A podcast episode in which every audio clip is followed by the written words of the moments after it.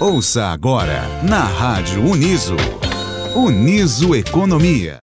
Olá, meu nome é Sara Ellen e sou aluna do curso de Ciências Contábeis e estagiária no Laboratório de Ciências Sociais Aplicadas aqui da Universidade de Sorocaba. Estou aqui para aprofundar um pouco no assunto sobre uma pesquisa que realizamos no âmbito desse laboratório chamada de Pesquisa da Cesta Básica Sorocabana. É importante destacar que, devido à pandemia de coronavírus, a pesquisa foi alterada, deixando de ser presencial e passando a ser feita por meio dos sites de compras online dos supermercados. Isso por conta de que os mercados que antes eram praticados não possuem esse canal de vendas. O boletim que foi divulgado essa semana mostrou que em agosto de 2020 a cesta básica apresentou um aumento de 3,8%, atingindo assim o valor de R$ 748,89. Em outras palavras, isso significa que o consumidor está gastando R$ 27,42 a mais em relação ao mês anterior. Em agosto de 2020, os produtos que tiveram os maiores aumentos de preço em relação aos preços praticados no mês de julho foram o óleo de soja com 17%, a linguiça fresca com 10,8%, a carne de primeira com 8,6%, a carne de segunda com 6,9% e o biscoito água e sal com 6,3%. O aumento do preço do óleo de soja se deve ao encarecimento do seu principal insumo, a soja. O principal motivo para isso foi a divulgação pelo Departamento de Agricultura dos Estados Unidos, USDA, de uma possível queda de produção de soja estadunidense nos próximos meses por conta dos fatores climáticos.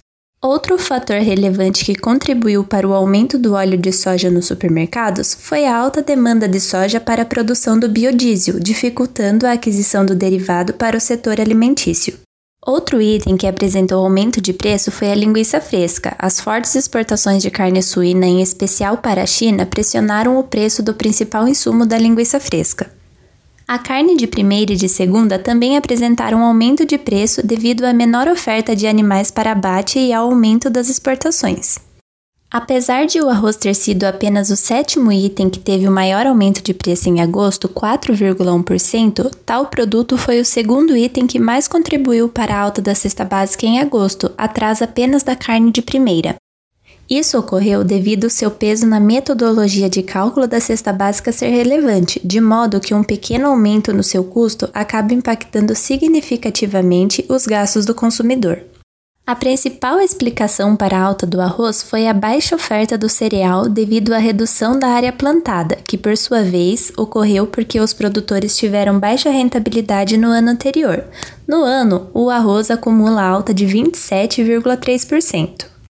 Em contrapartida, os produtos que apresentaram as maiores quedas foram a cebola com menos 21,5%, a batata com menos 12,1%, o alho com menos 4,1%, o sabão em pó com menos 4% e o macarrão com menos 2,4%. O motivo para a queda da cebola e da batata foi o reflexo do maior ritmo de colheita das safras de inverno propiciado pelo clima favorável, já no caso do alho, a queda de preço se deve ao aumento da oferta nacional, devido ao pico da colheita da região centro-oeste e sudeste e a queda de preço do alho importado da China. Para saber mais sobre a cesta básica sorocabana, visite o nosso site www.unisos.uniso.br laboratórios labcsa ou o nosso Facebook, arroba uniso.lcsa, ou até mesmo mande um e-mail para laboratório.csa.uniso.br. No início do próximo mês, eu volto aqui com o resultado do boletim da cesta básica do mês de setembro. Até logo! Você ouviu na Rádio Uniso, Uniso Economia.